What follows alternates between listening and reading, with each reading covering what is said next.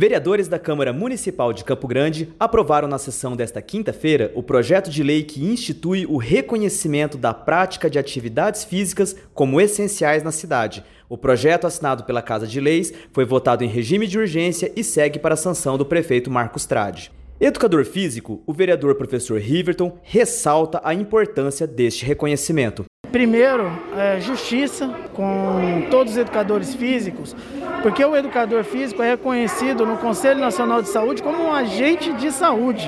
E, e já existe um decreto federal regulamentando a atividade física.